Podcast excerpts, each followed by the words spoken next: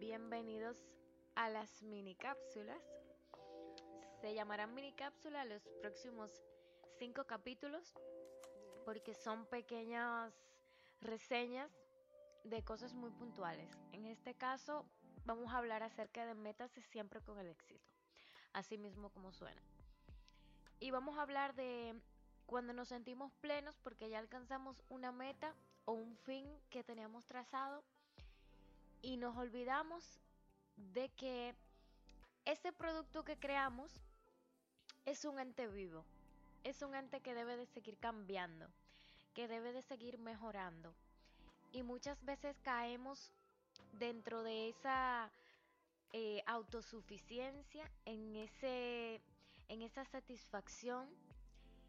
Y no está mal, pero lo que sí no, no cuadra, por no decir que está mal, es cuando ya creemos que, estamos en, en, la cima.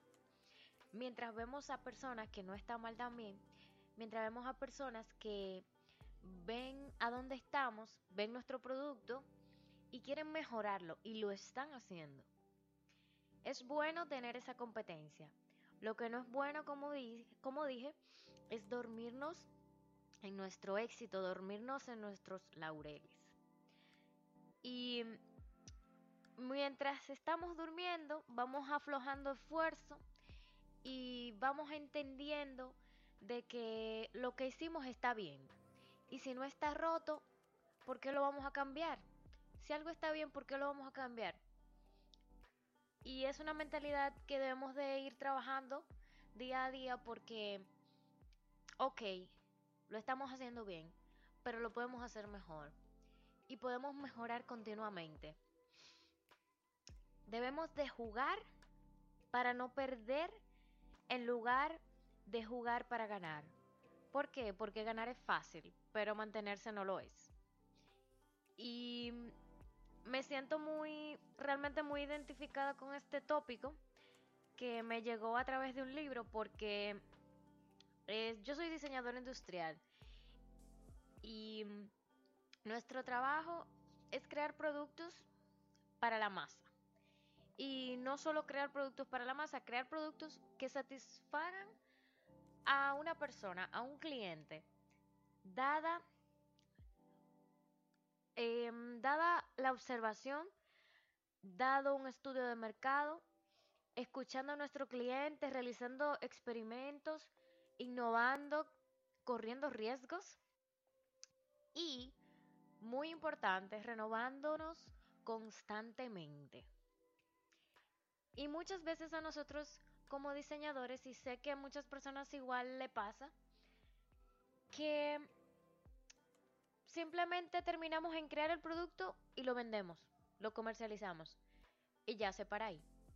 Cuando todos debemos de estar conscientes de que luego de comercializar un producto y de crearlo, existen muchas vertientes las cuales nos ayudan a mejorar ese producto. Y no hay nada que ya esté creado, ok, pero todo se puede mejorar, incluyendo los productos. Entonces, un error común es adherirse a, esa, a ese producto final más que reconocer todo ese proceso que se llevó a cabo. Y las personas y las organizaciones que han tenido éxito corren ese riesgo también de caer en esa suficiencia, en ese estoy en una nube, me estoy ganando el mazo de dinero y no necesito hacer más nada. Mientras los otros están concentrados en ese proceso y no en la meta. Y nosotros estamos dormidos mientras los demás se están esforzando por, volver a, cargarse de energía, a cargarse de, de, cosas positivas, de gente positiva que va a ayudar a que todo lo que se proponga la organización o esa persona del resultado que debe de, tener. Y ciertamente, y no soy, también soy partidaria de lo que voy a decir ahora, es de que todos nos cansamos de vez en cuando. Y ya es algo que es aparte de, del éxito, pero que indirectamente tiene que ver. Pero debemos de pensar, contestarnos estas preguntas. ¿Qué podríamos hacer nosotros para volver a cargarnos en el trabajo? O sea, cargarnos en ese proyecto que tenemos y que, y que lo tenemos ahí, no queremos como que tomarlo de nuevo y queremos sentirnos más despiertos. ¿Qué podríamos hacer distinto? ¿Y qué cambiaría en relación con la forma en la que actuamos y pensamos hoy?